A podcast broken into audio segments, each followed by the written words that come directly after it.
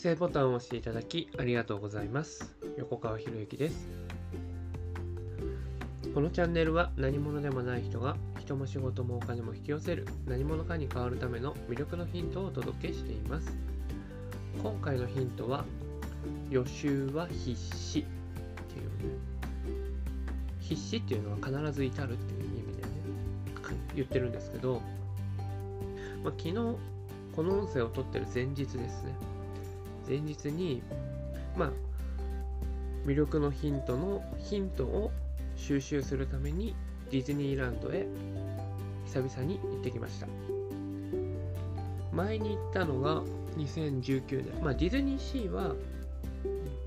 2020年のね7月に行ったんですけど今回はディズニーランド。ランドの方は2年ぶりなんですよね。であの美女と野獣のとかベイマックスとかねそういうなんか新しいアトラクションができたんですけど前に行った時はあのゴーカートがあったんですけどそれがね一切なくなっていてで新しいベイマックスとかねあの美女と野獣のねお城ができていたりっていうんでね。まあなんかまた違った感覚で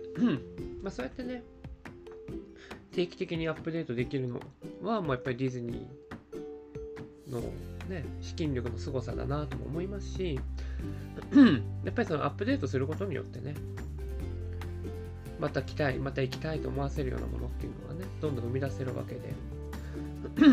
そこは、あれですよね、テーマパークってすごいなと思うんですよね。だからお客さんがもし来なかったらアップデートもできないわけですから、からその最初のアップデート、お客様を その最初の段階で集めていくっていうところが、ぱりちゃんと設計できていなかったら、次の投資もできないし、まあ、ものすごいなんかビジネスモデルだなと思いながらね、入っていってね。ごめんなさい。で、2年前と違うなと思ったのは、まあ、まず、まあ、コロナ禍っていう影響もあったんでしょうけど、ファストパスってなくなっちゃったんですよね、ファストパス。ファストパスってどういうものかっていうと、通常に並んでいるスタンバイって言われるね通常に並ぶ列と別物で、まあ、時間指定でね、えー、早く入れますよ早く乗ることができますよっていうね。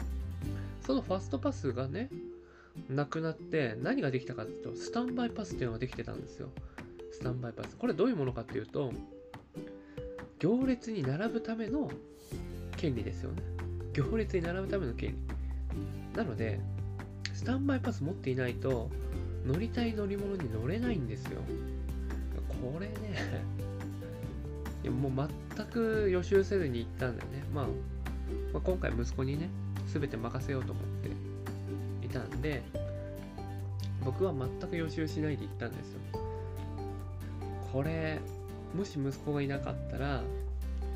大変なことになってたなと。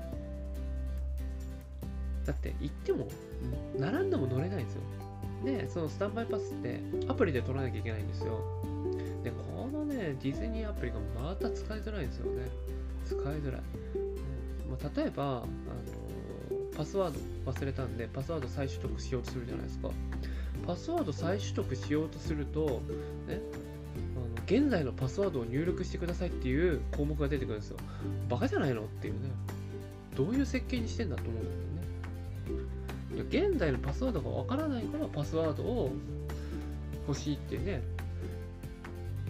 思ってるのに、現在のパスワード入力しないと現在のパスワードもらえない？うん。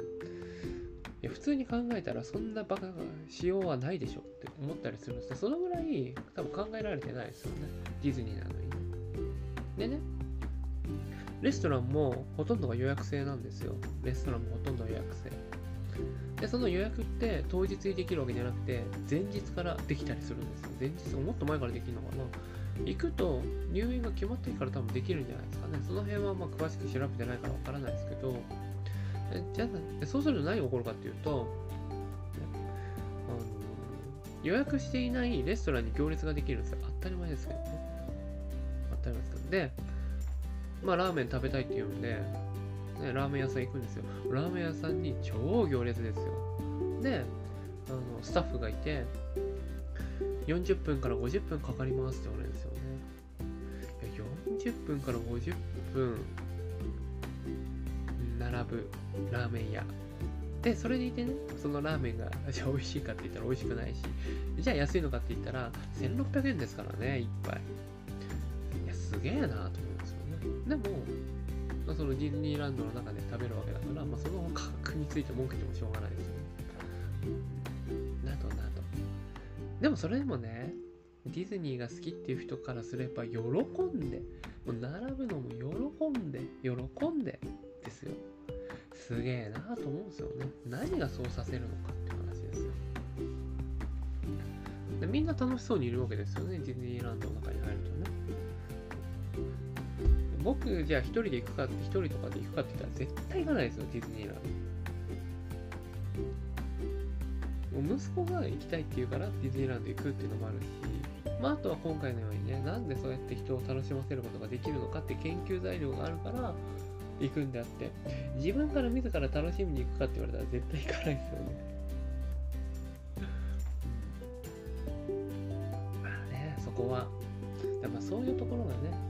ービス精神に欠けるっていうところにつながっていくかもしれないですけどね。まあそうそう。ディズニーランドね、今回の目的の一つとしては、そのサービス精神を学ぶっていうのがあったんですよね。で、そのアプリのレストランのね、予約を見たときに、このレストランって並べば入れるのかなっていうのも、ちょっとわかんないですアプリだけ見ると。アプリだけ見たらわからないから、ね、そばにいるキャストの人に聞いたんですよ。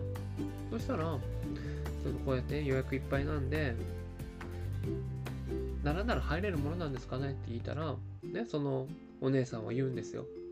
あ、これはアプリに詳しく書かれているんで、アプリ見てください。もうね、サービス精神もクソもないですよね。わからないから聞いてるにもかかわらずアプリ見てくださいってわけでしょなんか、まあなんか、まあ、そのお姉さんも分かんなかったのかもしれないし、まあ僕の質問の仕方が悪かったんだと僕はね、思ってますけど、にしてもね、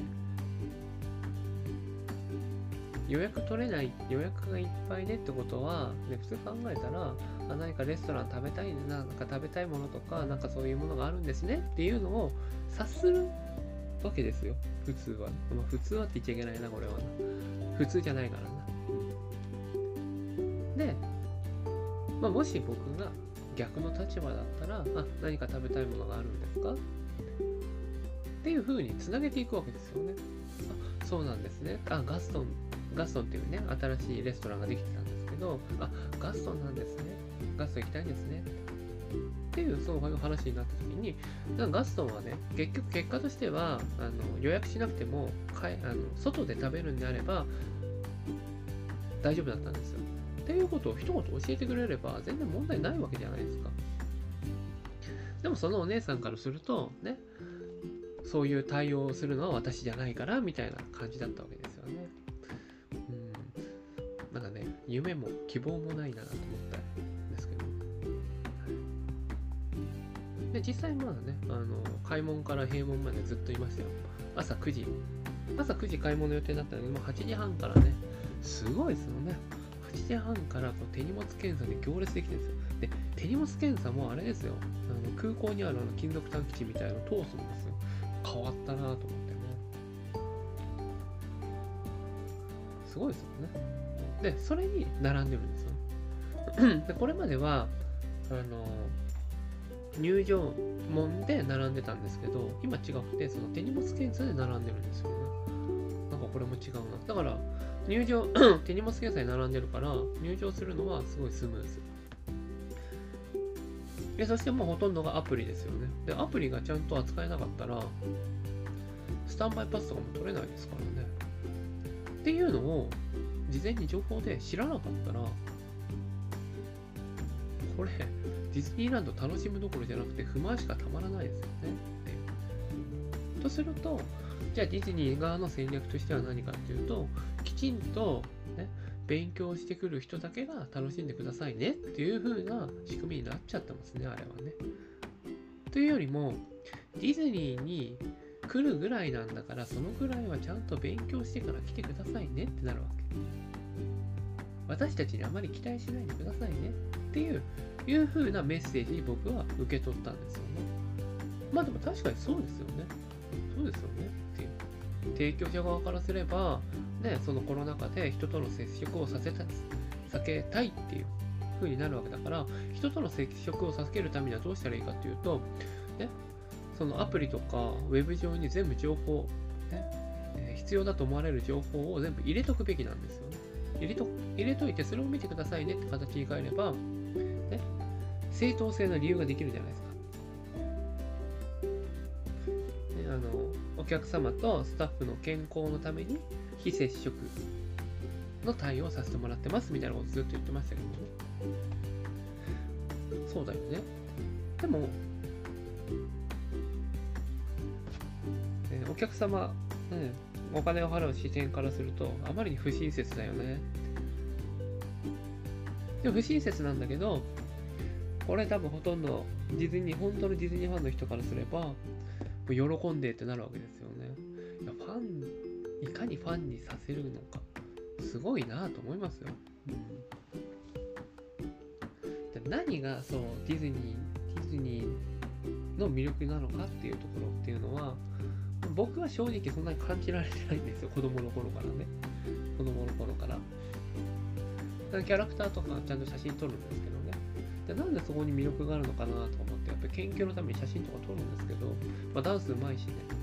ダンスうまいし、まあ可愛いしね。可愛い、うん、まあまあ丸っこいからね。うん丸っこくさせるっていうのは一つね、その心の中を和らげるっていう意味もあるから、丸ってすごいいいなと思ったりするんですけど、じゃあだからといって、じゃあ積極的に行きたいかと言われたら、ならないですよね。なんか会えなくて寂しかったよとかいうね、女の子も男の子もいますけど、うん。その気持ちがわからない。でもそう、でもそういうファンがいっぱいいるってことは、ディズニーのやっぱり魔法があるんですよね。で、その魔法が人を引きつけるわけだから、絶対僕にそれがわからない僕は勉強しなきゃいけないっていうのをすごい思った。そうね。で、そうやって、だからファンにね、させる。もう、お金をディズニーのために働いているって人世の中いっぱいいるわけじゃないですか。ディズニーにお金を、ディズニーに全てお金を使っても、そのお金を使うことが幸せなんだっていう人がいっぱいいるわけですよね。ということは、自分もそういう状態になったらいいって話ですよね。ただし、今の僕とそうやってディズニーの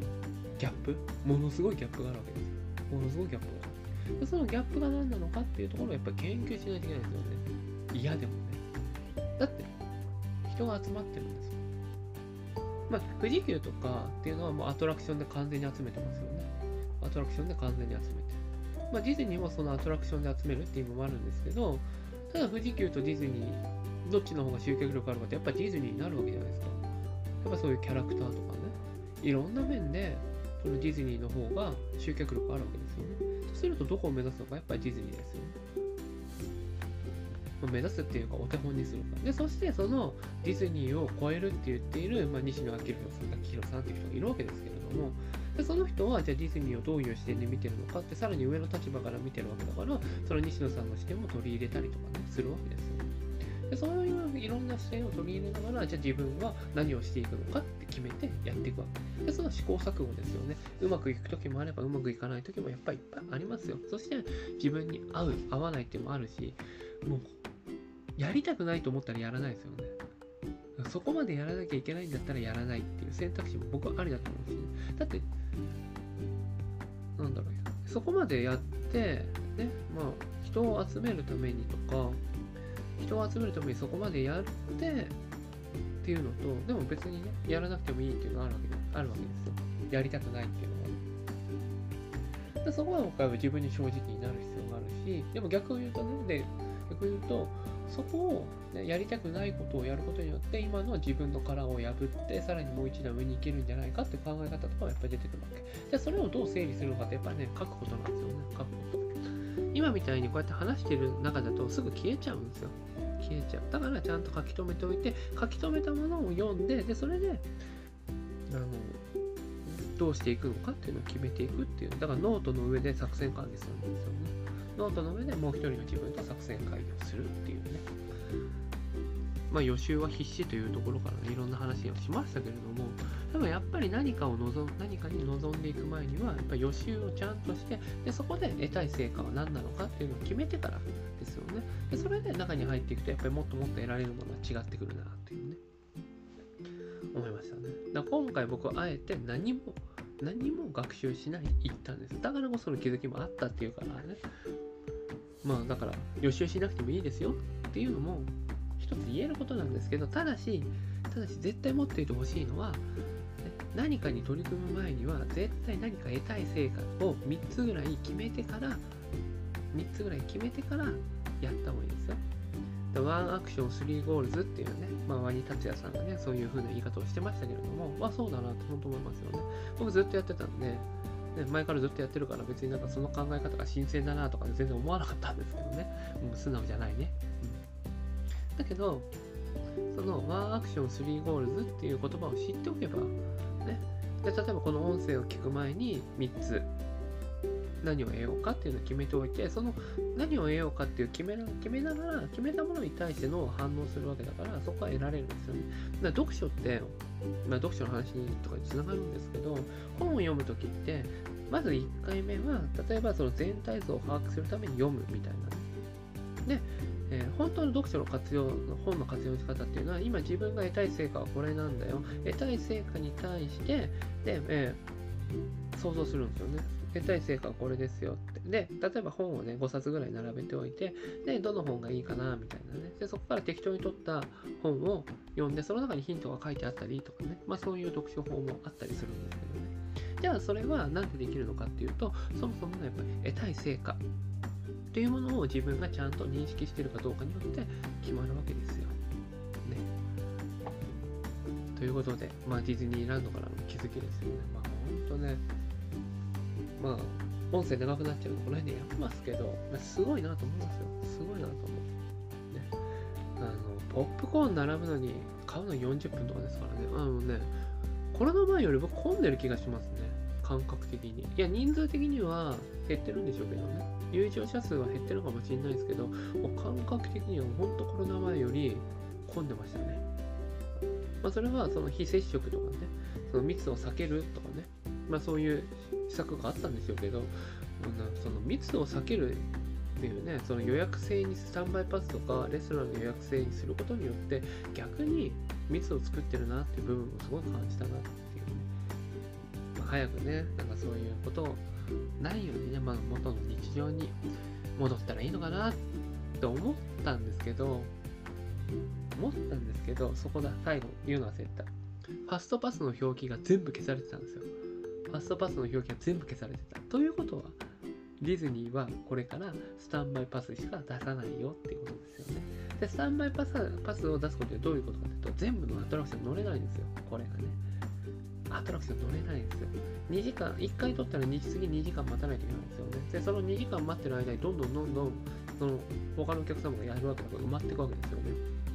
2回ぐらいしか取れなかったんですよ、昨日。101日いたのに。そうすると何が起こるかというと、ああ、乗れなかった、でも楽しかったからもう一回次はあれを乗りに行こうっていうリピートを生み出すっていう仕組みにもなって、すごいよね、というね。はい。ということで、まあまたね、どっかでお話しできればなと思います。まあ、ぜひね、あの足を運んでみるといいですよ。で体勢が決めて足を運んでみるっていうね。で、そして周りの人たちの様子もすごい見てみる。なんで子供たちがこんなに喜ぶのかなとかね。なんで大人たちも子供に言うのかとかね。あと、なんか来ている、えー、年齢層ですよね。年齢層とか、そこにいる人たちはファッションとかね。うん、面白かったですよ。いろんな視点見て面白くてね。すっげえ寒かったのに女子高生とかね生足ですからね生足で服ねあのソックス履いてで鳥肌立って寒いとか言ってるんですけどなんでそんなことやるのかなとかね。全然わかんないですけどね。とかなんでそんなにねあの誰かに見せるわけじゃないのそんなにね着飾ってるのかなとか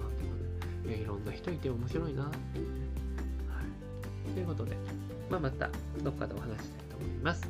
はい、今回は以上になります。このチャンネルでは一人一人が大切な人を幸せに導き世の中にするため、あなたの人生経験で培った魅力を生かして何者かとして活躍してほしい、そんな思いで配信をしています。このチャンネルの音声を隠さず聞いていただくと、魅力ある人たちの考え方や立ち居振る舞いが分かり、人も仕事もお金も引き寄せる何者かに変わっていくことができます。ぜひチャンネルフォローやお友達へのシェアをしていただいて、一緒に何者かになることを実現できたら嬉しいです。魅力のヒント、今回は以上になります。最後までお聴きいただきありがとうございました。また次回お会いします。横川博之でした。